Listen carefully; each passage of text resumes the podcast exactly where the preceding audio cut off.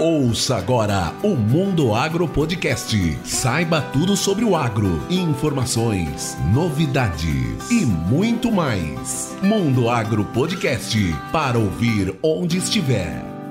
Bom dia, boa tarde, boa noite, bem-vindos mais uma vez ao Mundo Agro Podcast. E hoje nós estamos aqui com o Rodolfo Quequeto. Deixa eu perguntar para você, é Quequeto ou é Checheto?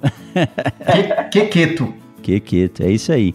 Ele trabalha com tecnologia de aplicação e nós vamos bater um papo hoje sobre esse assunto que tem sido muito falado nos últimos meses aí a partir do surgimento e liberação de novos defensivos. Rodolfo, bem-vindo ao Mundo Agro Podcast. Muito obrigado por dedicar esse tempo a conversar com a gente e trazer informação para os ouvintes do Mundo Agro Podcast. Vou pedir para você se apresentar para os nossos ouvintes. Oi, Rogério, tudo bem? É, eu sou Rodolfo Quequeto, sou engenheiro agrônomo, formado na Universidade Estadual do Norte do Paraná, em Bandeirantes. É, me formei em 2009. Em 2009 eu vim para Botucatu, onde fiz mestrado e doutorado voltado à tecnologia de aplicação. Eu comecei já a trabalhar com tecnologia de aplicação durante a minha graduação. É, durante o meu mestrado eu trabalhei é, estudando um pouquinho mais sobre pontas de pulverização e adjuvantes a parte de,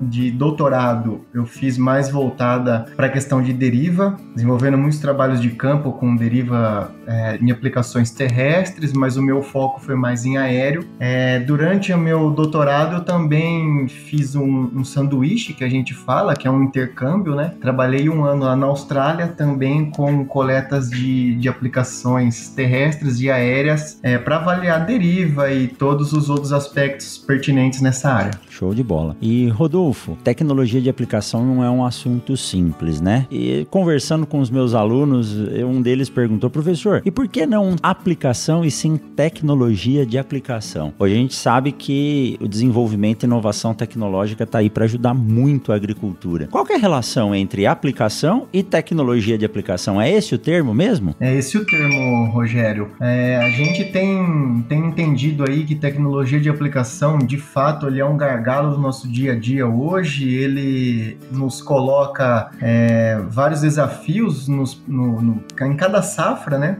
E, e, a gente usa sim o termo correto tecnologia de aplicação de defensivos agrícolas, é, porque por volta de uma aplicação a gente tem uma infinidade de tecnologias, né? Seja ela é, da biotecnologia, seja ela da, da própria molécula, da formulação do produto, a tecnologia embarcada que está dentro de uma máquina, seja ela terrestre, seja ela aérea, é, alguns produtos adjuvantes que auxiliam um fungicida, um inseticida, de maneira bem generalista, assim, nós temos uma infinidade de tecnologias por trás da aplicação. Então, por isso não, não se usa só aplicação, né, e sim tecnologia de aplicação, porque nós dependemos exatamente da tecnologia de aplicação para ter o sucesso hoje aí no controle de pragas, doenças e plantas daninhas aí no nosso, no nosso ano agrícola.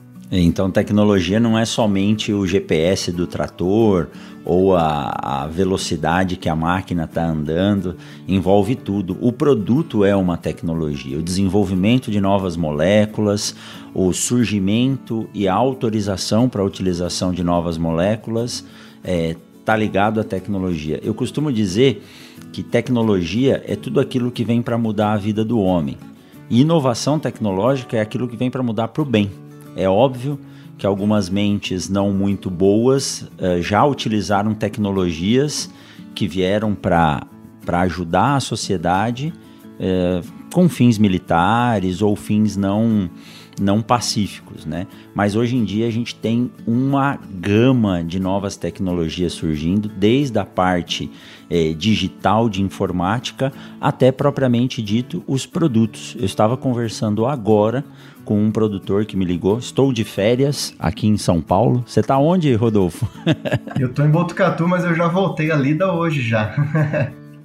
É, eu tô de férias e estamos gravando aqui, a gente não para. Então um produtor me ligou lá do, do norte do Mato Grosso, procurando alguém que eu pudesse indicar para que ele produzisse uh, produtos biológicos na, na propriedade. Né? Então, tudo isso é tecnologia.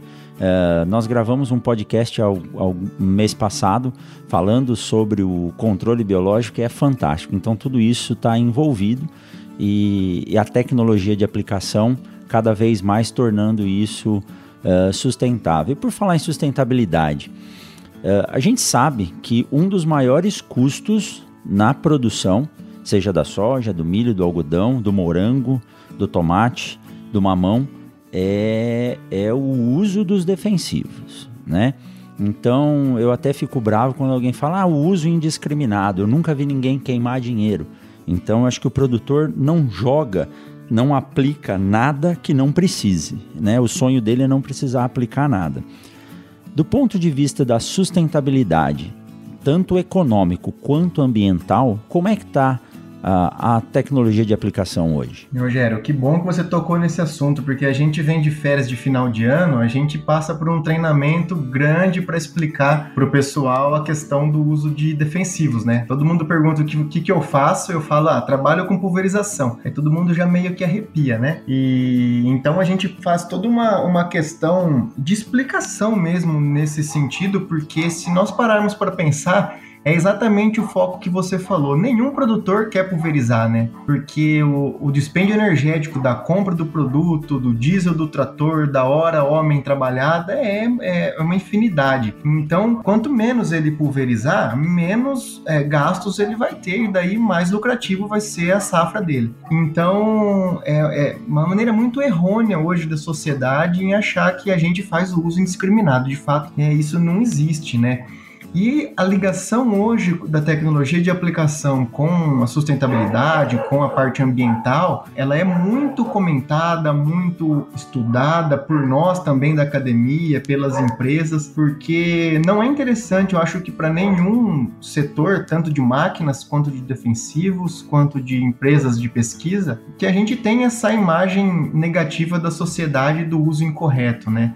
E de fato, hoje a tecnologia de aplicação ela vem para ajudar, para reduzir o risco de deriva, para reduzir o número de aplicações, da maneira com que o agricultor consiga acertar é, a sua aplicação o máximo possível no seu alvo, seja ela na folha, seja ela se o inseto tiver algum num bacheiro ou uma doença, ou a própria aplicação em pré direcionada ao solo. Então hoje nós temos muita tecnologia dentro da tecnologia de aplicação que ajuda a orientar para que todas as aplicações sejam realizadas de maneira mais assertiva. Então, se nós pegarmos aqui um exemplo bem prático hoje da, da cultura da soja, que eu acho que é é a maior produção do Brasil na questão de grãos, né? É, nós temos, Sim. sem dúvida nenhuma, uma conscientização muito maior hoje no dia a dia do que uma década atrás, por exemplo, do manejo e a utilização de pontas de pulverização, da ponta correta para um fungicida, da ponta correta de pulverização para uma dessecação. Então isso melhorou muito, né? O entendimento deles do momento da aplicação com a condição meteorológica adequada, tudo isso passa pela orientação e pelo treinamento em cima do fator tecnologia de aplicação. Perfeito. Eu lembro quando eu fiz graduação, Rodolfo, você conhece bem ele, do Ulisses professor Ulisses Antoniazzi, da FCA Unesp de Botucatu. E numa das aulas de, de regulagem de pulverizador, ele, ele nos ensinava a medir a vazão bico a bico, ponta a ponta, né? Porque às vezes vem a recomendação, ah, você tira uma amostra ali de 3, 4 bicos e jogando isso no gráfico você via que alguns ou estavam entupidos ou outros estavam gastos, né? Então, os, os dois extremos é, podem incorrer num erro tão grave na aplicação que ou você gasta mais produto e causa até um efeito fitotóxico na planta, ou aquela aplicação é perdida por não ser efetiva. E um trabalho simples lá, ele ensinava a pegar a câmara de pneu de bicicleta, alguns baldes e medir o volume e pesar e ajustar e trocar. Na época, eu acho que custava em torno de 20, 25 reais uma ponta para ser trocada. E se você perdesse ou a aplicação ou o excesso de produto, você ia gastar 10, 20 ou 100 vezes mais do que isso. Eu não tenho noção de hoje quanto custa uma ponta, mas não deve ser tão cara ao ponto de você perder uma, uma aplicação. Né? Então essa rotina ela tem que ser conhecida e refeita para que você tenha eficiência do que está sendo feito, não é? Sem dúvida. É, inclusive, esse, esse, essa metodologia que você descreveu, ela é bem conhecida no, no Brasil todo, né? Ela chama IPP, que é Inspeção Periódica de Pulverizadores. A gente roda ela e coloca ela em prática até hoje, inclusive com muitos trabalhos publicados, trabalhos premiados nessa área. E, e é isso aí mesmo, é, não tem gasto de equipamentos para você fazer uma inspeção no pulverizador, né? A gente orienta sempre na entre safra é, o produtor ou o técnico aproveitar que a máquina está parada, abrir ela, as barras, pulverizar, limpar e fazer toda a coleta das pontas de pulverização. E é bem prático, didático, rápido, ele consegue observar o, a ponta que ele precisa trocar, ou se ele troca uma, ou o lote todo da barra.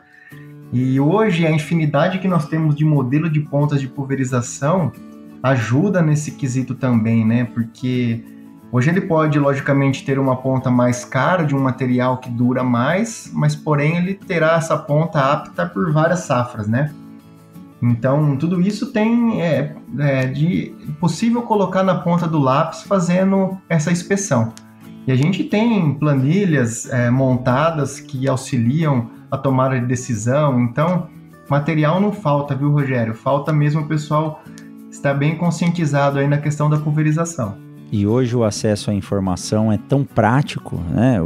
Hoje o, o, computador virou o celular. A maioria das pessoas não acessa o computador, usa tudo pelo celular. E você tem muita informação disponível. E aqui nós estamos num, num novo, crescente meio de informação que é o podcast, onde a gente pode levar acesso a novas tecnologias ou contato com quem tem essas tecnologias. Rodolfo, muito nos perguntam. Eu sou professor, né? E assim como você, quando a gente viaja, falam do Mato Grosso, falam bem e alguns falam mal. Infelizmente, nós ouvimos nessa semana um vídeo produzido por uma, uma TV francesa falando de excessos e mau uso de defensivos no Mato Grosso. E eu acho que é ao contrário. Acabamos de dizer aí atrás que é muito caro para se jogar fora. O Mato Grosso tem uma reserva ambiental muito grande que chega a 60% da área do estado. E muito nos perguntam, Rogério, o que o uso dos defensivos afeta na nos nos insetos, nos animais. E um dos casos mais corriqueiros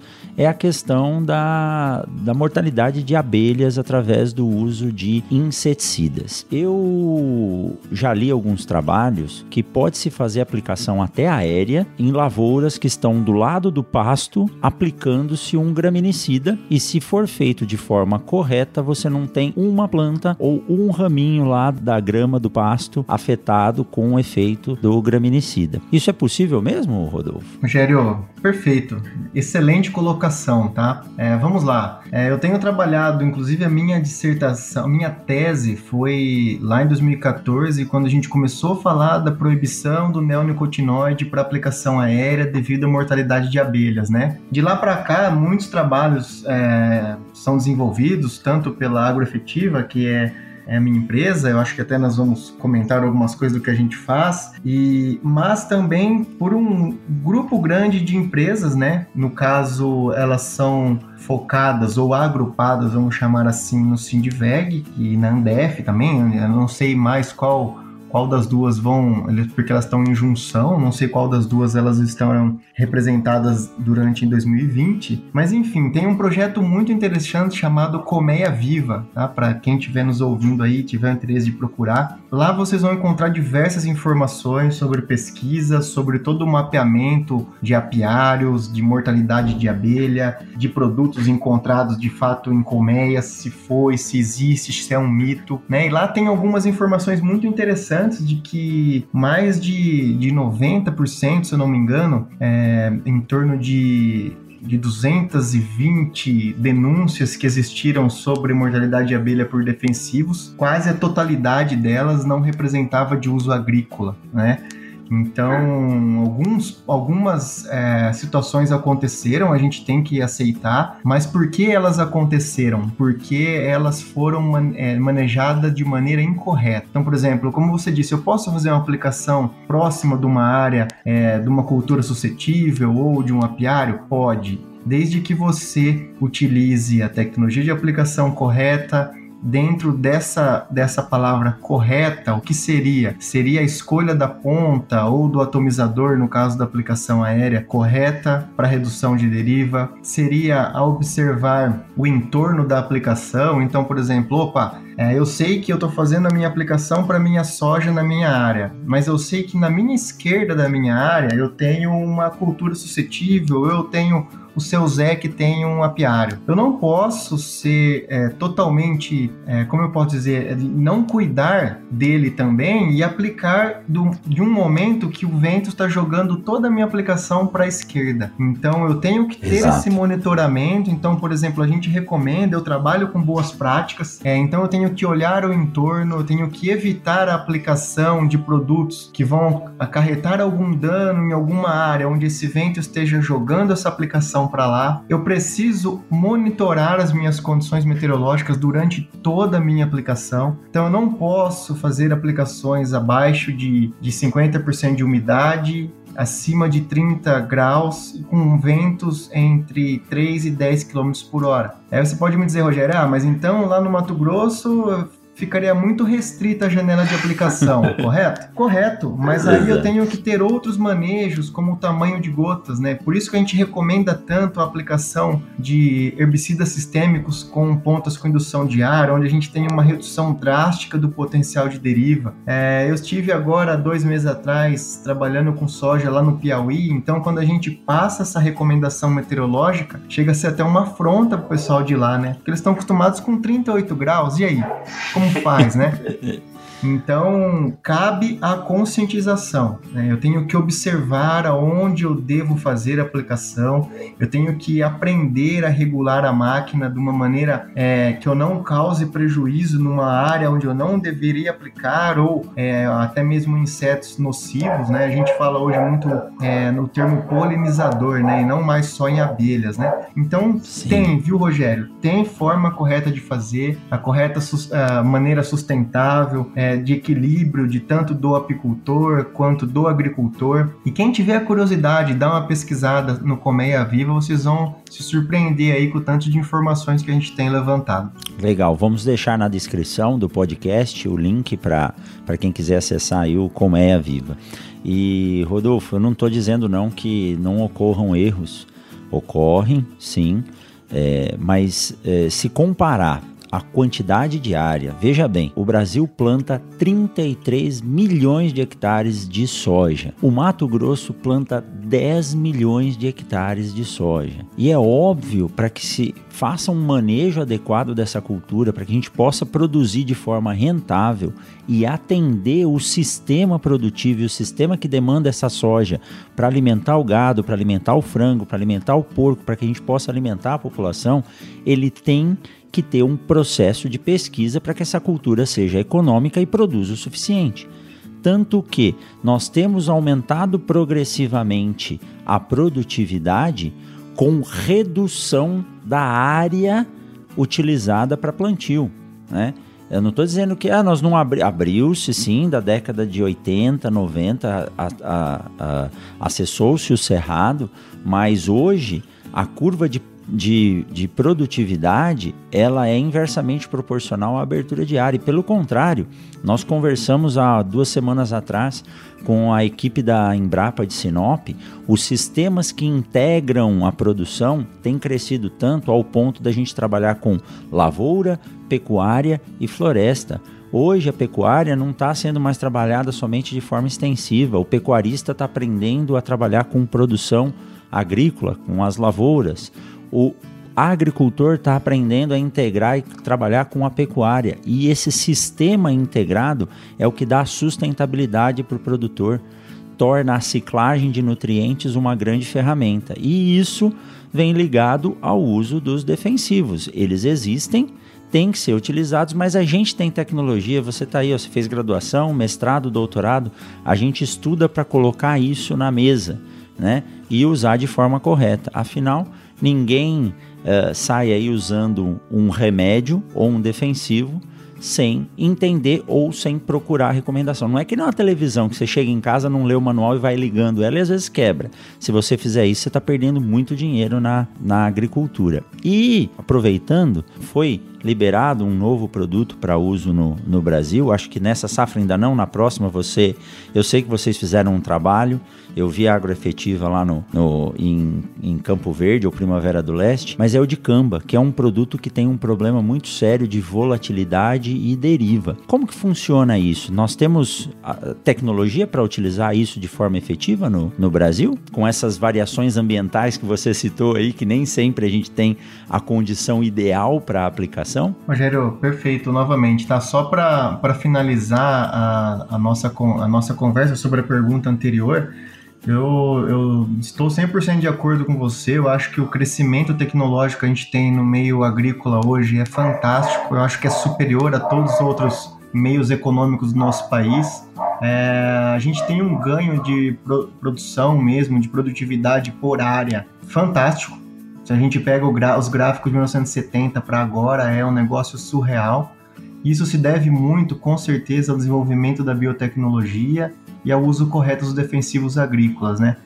E nós hoje, eu posso falar é, de maneira bem franca, que nós temos totais condições de, de ter um manejo sustentável, de ter o uso de defensivos agrícolas correto. É, imagine o, o, tamanho da área que você disse, o número de aplicações que a gente tem, são seres humanos que estão trabalhando, então sempre a gente vai se deparar com alguma com algum equívoco, talvez do uso da dose ou de algum problema de deriva, mas eu acho que isso vem diminuindo muito de alguns anos para cá. A gente faz os trabalhos de extensão junto com a indústria de defensivos há 10 anos, eu particularmente há 10 anos, né? O professor Ulisses, por exemplo, há muito mais tempo. E a gente observa um ganho fantástico, tanto do produtor em receber informação, quanto das indústrias em transferir conhecimento, né?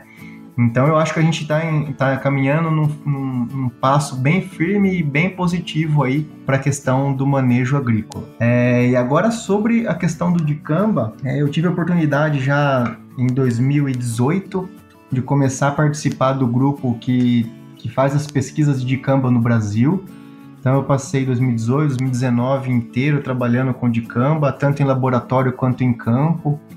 E não é só a gente, né? É, são grupos de pesquisa, professores, é, consultores, pesquisadores, de norte a sul do, do país, pesquisando aí na, no uso correto do dicamba. Eu passei alguns dias nos Estados Unidos, caminhando em algumas áreas que utilizam o dicamba é, para aprender um pouco mais e, e, principalmente os desafios que eles tiveram. Né? E o que a gente vê, é, o que eu vi lá e o que eu vejo aqui no Brasil é que sim, é possível utilizar, como todo produto, ele é uma ferramenta, ele não é é, ele não pode solução ser intitulado como o herói que vai. É, exato, a solução para tudo. Isso não é. Ele é uma ferramenta, né? Ele vai e deve ser utilizado de maneira pontual em áreas onde ele seja exigido. E quem for é, utilizar esse produto terá, logicamente, assim como todos os outros, que fazer o manejo correto, né? Então, eu acho que todo esse medo que tem aí é porque é uma molécula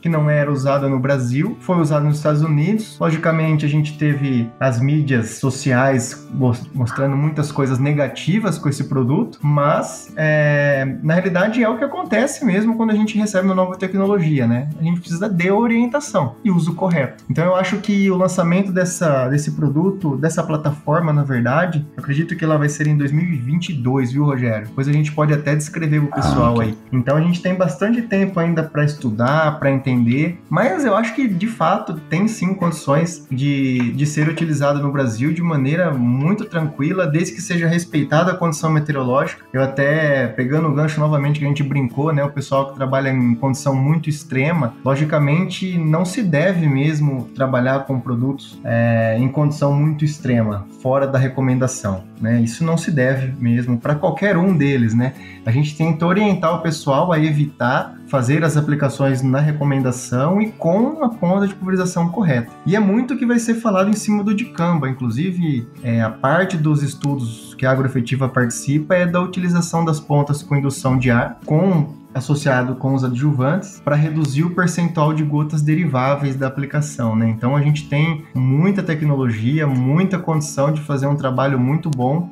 é, com essa molécula aqui no Brasil também. Legal. Uh, vou aproveitar que você falou de indução ar e adjuvantes. A intenção hoje não é a gente aprofundar muito, nós vamos gravar outros programas falando sobre aplicação terrestre, aplicação aérea, mas o dicamba é uma molécula muito volátil. Se você usa uma gota muito pequena, ela não chega no chão. Se eu estiver falando algo errado, por favor, me interrompa e corrija. Então, essas gotas com indução de ar, elas aumentam o volume da gota e o adjuvante protege ela para que ela não evapore, não volatilize. É isso, Rodolfo? Rogério, é, é bem por aí. Na realidade, todos os produtos, né, os defensivos agrícolas que nós usamos, ele tem uma classificação e um potencial de volatilidade, né? Assim como outras moléculas que nós tivemos no passado, nós de fato tínhamos o risco aí de, de produtos altamente voláteis, né? Isso hoje, com, voltando àquela primeira questão que você disse do ganho de tecnologia, hoje a tecnologia embarcada dentro de uma formulação é, é muito boa. Então, todo esse, esse mito, esse risco que a gente fala que existe, é, ele não é tão grande quanto os rumores, né? Logicamente, todos os produtos têm as características de volatilidade, eles têm classificação. Então, se a gente olhar de maneira, olhando os ativos, vamos chamar assim, você vai ver que ele está ali no meio da, da classe ali do, dos mais e menos voláteis, né? Ele não é, ele não desprende, ele não é um outlier, que ele está lá, é um, é um produto altamente volátil perto dos outros, e não é não é, é, bem assim, tá? A questão do da tecnologia de aplicação com ponto de indução de ar correto. Todos os dessecantes, a gente fala dessecantes, aí quem que eu estou colocando, né? Eu estou colocando os herbicidas sistêmicos. Então, por exemplo, dicamba, 2,4-D, glifosato, todos esses produtos eles têm é, a recomendação para se trabalhar com pontas com indução de ar. O que são as pontas com indução de ar? Né? As pontas com indução de ar elas geram gotas grossas, então elas devem ser utilizadas com produtos sistêmicos. No caso, esses que eu dei o exemplo, porque eu não preciso de uma cobertura muito boa de uma, é, de uma gota média, por exemplo, para se trabalhar com esses defensivos. Eu posso e devo trabalhar trabalhar com gotas grossas para redução do risco de deriva. E outro ponto muito interessante que daí entra o adjuvante junto é na redução do percentual menor do que 100 micrometros. Então vamos lá, só para explicar para vocês. O que seria 100 micrometros? Então se vocês tiverem cabelo aí, quem está ouvindo, e pegar um fio de cabelo, esse fio de cabelo ele tem 100 micrometros. É o diâmetro de um fio de cabelo humano. É, na pesquisa, gotas menores do que um fio de cabelo, ou seja, menores que 100 micrometros, elas são altamente altamente suscetíveis a sofrer deriva, tá bom? Então, essas pontas com indução de ar, elas reduzem drasticamente a quantidade dessas gotas. Quando essas, gotas, essas pontas são associadas a adjuvantes que reduzem deriva, então eu tenho uma somatória na redução desse percentual, o que é um ganho muito interessante, principalmente para as plataformas aí de, de herbicidas, né? Onde eu tenho, de fato, o produto acertando o alvo com, com as gotas é, de um tamanho que irão funcionar na questão é, biológica, né? Inclusive, as empresas estão muito preocupadas em recomendar a vazão também, para que eu não aumente muito a gota e não dê o mínimo de cobertura suficiente para eficácia biológica. Então, ele passa a ser um pacote, Rogério. Você vai ver que nas plataformas aí que você está citando, inclusive o de câmbio é uma delas, é, o pessoal está bem focado e bem certo aí de orientar com as pontas é, de indução diário com adjuvantes para redução de deriva. Legal. Eu gostei muito da colocação tecnologia embarcada. Como você sabe, né, eu trabalho com a, com a área de sementes e quando eu falo de sementes, eu falo semente não é um insumo. Semente é tecnologia embarcada à propriedade rural. E cada vez mais a gente tem que ver cada um dos fatores que compõem a produção como esse tipo de tecnologia. Mas, Rodolfo, eu quero que você me fale um pouco da agroefetiva. Que trabalho que vocês fazem? Uh, vocês prestam consultoria? Uh, quem quiser entrar em contato, quem tem uh, dúvidas sobre tecnologia de aplicação, e quer uma orientação melhor, é, pode procurar vocês. Me fala sobre a Agroefetiva. Bom, vamos lá, Rogério. A Agroefetiva é uma empresa que trabalha só com pulverização, tá? Ela é sediada em Botucatu, no interior de São Paulo. Foi fundada é, comigo, Rodolfo, o Fernando e o Alisson, juntamente com o auxílio total aí do professor Ulisses. Nós três fomos orientados do professor Ulisses, né? E a gente fazia todas as viagens de extensão, de os trabalhos de pesquisa, e a gente observou essa lacuna crescente no, na questão de, de tecnologia de aplicação. Então a gente começou a ver que muita gente queria falar de tecnologia de aplicação, saía por aí falando tecnologia de aplicação, mas sem um mínimo aí de embasamento, né? Então a gente falou, nossa, esse é um, é um, é um gargalo muito interessante para a gente atuar. E como era a nossa área de atuação, a gente uniu o útil ao agradável, né? Em 2016 a gente fundou a Agroefetiva, então ela já está tá, tá 16, 17, 18, 19, 20, aí ela já está quatro anos no, trabalhando aí no Brasil todo com a parte de pesquisa Mercado. e treinamento né? A gente é dividido em, então em, dois grandes grupos, que seria um primeiro é, voltado para treinamentos. Então a gente faz toda a parte de treinamento é, de operadores, de técnicos, agricultores, agrônomos, né? Então a gente faz toda essa parte de treinamentos aí, tanto em sala quanto a campo. Então a gente atua muito nesse setor, tanto para aplicação aérea quanto para aplicação terrestre. Inclusive a própria parte da aplicação aérea, a gente é pioneiro aí em alguns trabalhos, é, trazendo equipamentos para o Brasil que auxiliam aí a qualidade da aplicação. Inclusive a gente foi premiado em 2019 no SINTAG, que é o Simpósio Internacional de Tecnologia de Aplicação em Campo Grande. Então a gente está criando uma bagagem muito legal nesse quesito de treinamentos. É, e um outro pilar muito interessante, assim, que a gente, inclusive, é. Quando a gente iniciou a empresa, que eu disse que a gente percebeu uma lacuna, né? A gente sempre prezou em levar nos treinamentos dados confiáveis e dados reais, né? Então, hoje a gente tem uma plataforma de pesquisa muito grande. A gente faz toda a parte de pesquisa em campo, terrestre e aéreo também é, tanto para indústrias de máquinas quanto para indústrias de defensivos. Todo o mapeamento, estudo de formulações na parte de laboratório, risco de deriva, é, com normas internacionais, com equipamentos internacionais, né? A gente a gente está construindo todo esse banco de dados. Então, todas as nossas apresentações, os nossos materiais, a gente tem dois livros aí da agroefetiva e um vários capítulos de participação no livro do professor professor Boller, do professor Ulisses, também todo com conteúdo nosso. Então, Rogério, a gente está tá criando um banco de dados aí com pesquisas que para auxiliar o produtor, né? Então, nosso lema lá é, é, é, muito na questão de, de transferir conhecimento, né? Então, a gente pesquisa a solução e transfere conhecimento. Essa é, é a ideia nossa e é isso que a gente está tá passando já aí ao longo dos anos e a gente está gostando muito do resultado.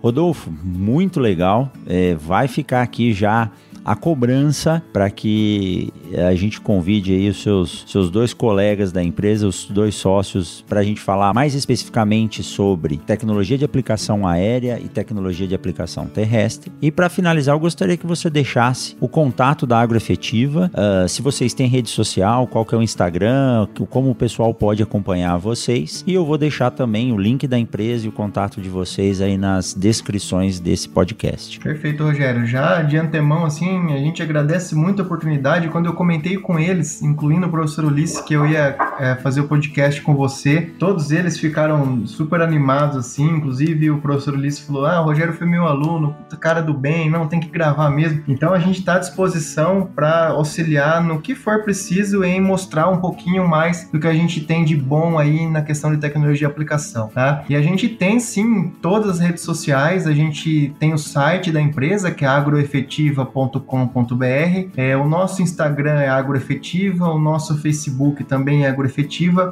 E se vocês observarem lá que o nosso Instagram, o nosso Facebook, a gente preza muito em passar informações de qualidade, tá? Então, sempre com links de pesquisas, com dados reais do campo, com informações que auxiliam e que trazem embasamento para o nosso seguidor, né? Não é só jogar muitas informações sem ter uma base concreta para isso. Eu eu Eu acho que essa é a virada de chavinha que a gente quer trazer. É, também no LinkedIn, que daí é um conteúdo bem mais técnico, vocês encontram lá agroefetiva e fiquem à vontade, logicamente, para entrar em contato com a gente, procurar os materiais que a gente tem, que a gente está sempre disposto a auxiliar. Perfeito, perfeito, Rodolfo. Informação de qualidade é a chave do sucesso, né? Muito bom, Rodolfo. Muito obrigado por dispor desse tempo. Olha, tá, dava para ficar mais uma hora aqui batendo papo, conversando. O assunto é bom. Então, galera, agradecendo ao Rodolfo, ao professor Ulisses, a toda a galera aí da, da Agroefetiva. E não deixem de seguir o Mundo Agro Podcast nas redes sociais. Vocês podem nos encontrar no Instagram, no Facebook ou no Twitter com arroba Mundo Agro Podcast. E para quem quiser entrar em contato conosco, é só mandar um e-mail para mundoagropodcast.gmail.com.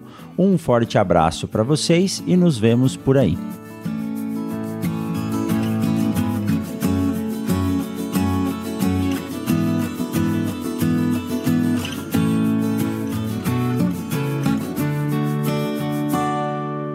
Mundo Agro Podcast para ouvir onde estiver.